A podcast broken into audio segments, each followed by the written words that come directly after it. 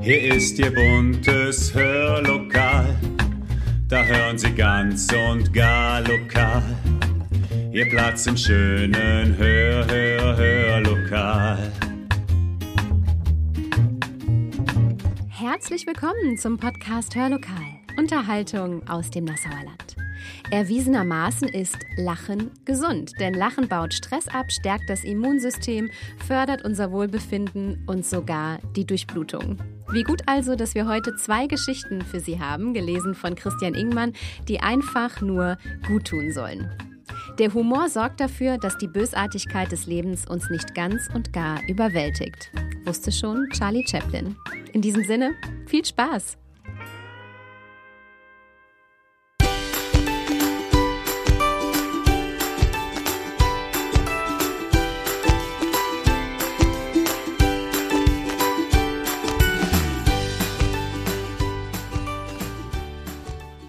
Hildegard kommt vorbei. Eigentlich hatte Heribert keine Lust auf Besuch. So überhaupt nicht. Und doch hatte sich seine Tante Hildegard angemeldet. Zum Abendessen wollte sie kommen und dann auch über Nacht bleiben. Und Tante Hildegard quasselte so viel. Und am liebsten über ihre Katze.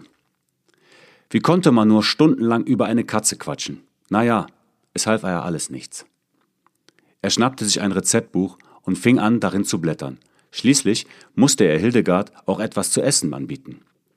Sein Blick blieb bei einem Rezept für Rotweingulasch hängen. Das hörte sich doch gut an. Zum Nachtisch würde er einfach Vanilleeis mit Rumtopf servieren. Den Rumtopf hatte er einst von Tante Hildegard geschenkt bekommen. Das traf sich also ganz gut. Als Hildegard kam, schenkte er gleich ein Glas Sekt ein, und mit roten Wangen fing die Tante an, von Miezchen zu erzählen. Heribert hörte sich die Katzengeschichten so geduldig und aufmerksam wie möglich an. Servierte das Rotweingulasch, zu dem er selbstverständlich auch Rotwein ausschenkte, und gönnte Hildegard zum Nachtisch einen extra großen Löffel Rumtopf zum Vanilleeis. Es dauerte noch ungefähr fünf Geschichten über Miezchen und eine halbe Flasche Eierlikör, da schlief Hildegard auf dem Sofa ein. Es war noch keine 22 Uhr. Heribert hatte also tatsächlich noch ein bisschen was vom Abend. Ganz ohne Katzengeschichten. Bestimmt gab es die nächsten Katzengeschichten zum Frühstück. Am nächsten Morgen, als Tante Hildegard aufwachte, hatte sie Kopfschmerzen und ihr war schlecht. Tante Hildegard war übrigens nicht der Typ Mensch, der im Stillen litt. Sie jammerte und jammerte und erzählte ausschweifend und sehr detailliert davon, wie es ihr ging.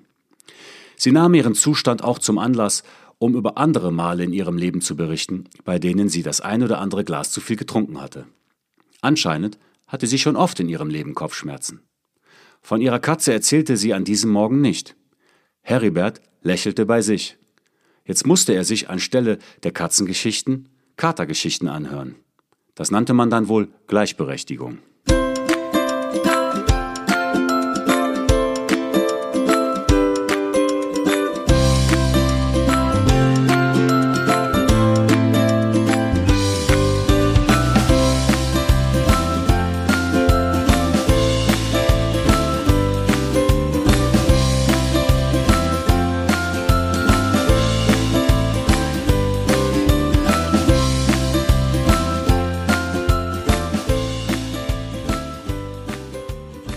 Gottesfürchtiger Mann und eine Lehre fürs Leben.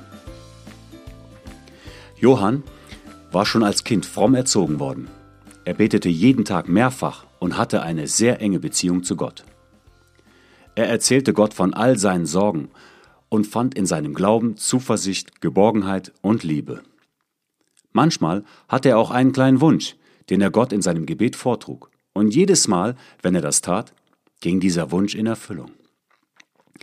Als Kind Gott darum bat, ihm zu helfen, ein wichtiges Fußballspiel gegen die Jungs auf der Sonnenstraße zu gewinnen, konnte er den himmlischen Beistand auf dem Feld quasi spüren. Sein Team gewann mit drei Toren Vorsprung. Als er als Jugendlicher Gott darum bat, ihm zu helfen, das Herz von Irmtraut zu erobern, konnte er sein Glück kaum fassen, als er zwei Tage später mit ihr auf dem Herbstfest tanzte. Als er ein paar Jahre später Gott darum bat, ihm zu helfen, das Wohlwollen von Irmtrauts Vater zu sichern, konnte er es kaum fassen, als dieser ihn, als er um die Hand seiner Tochter anhielt, in die Arme schloss. Als er Gott bat, ihm zu helfen, eine Wohnung für sich und Irmtraut zu finden, war es wie ein Wunder, als seine Tante ihn und Irmtraut ihr Haus überließ, weil sie selbst eine Wohnung ohne Treppen zog. So gab es viele große und kleine Bitten im Leben, die Gott Johann erfüllte. Nur bei einer Sache half Gott Johann nicht. Jeden Abend, seit seinem 16. Geburtstag, bat Johann Gott um einen Lottogewinn. Er hatte ein schönes Leben, aber mit einem Lottogewinn wäre es noch um einiges einfacher gewesen. Doch egal, wie oft er Gott um den Lottogewinn bat, der Wunsch ging nicht in Erfüllung. Als er im Alter von 99 Jahren starb, hatte er Gott über 30.000 Mal darum gebeten. Vergeblich. Im Himmel angekommen, fragte er Gott, Herr, warum hast du mir gerade diesen einen Wunsch verwehrt? Gott musterte ihn nachdenklich. Johann, jeden Tag wollte ich dir deine Bitte erfüllen.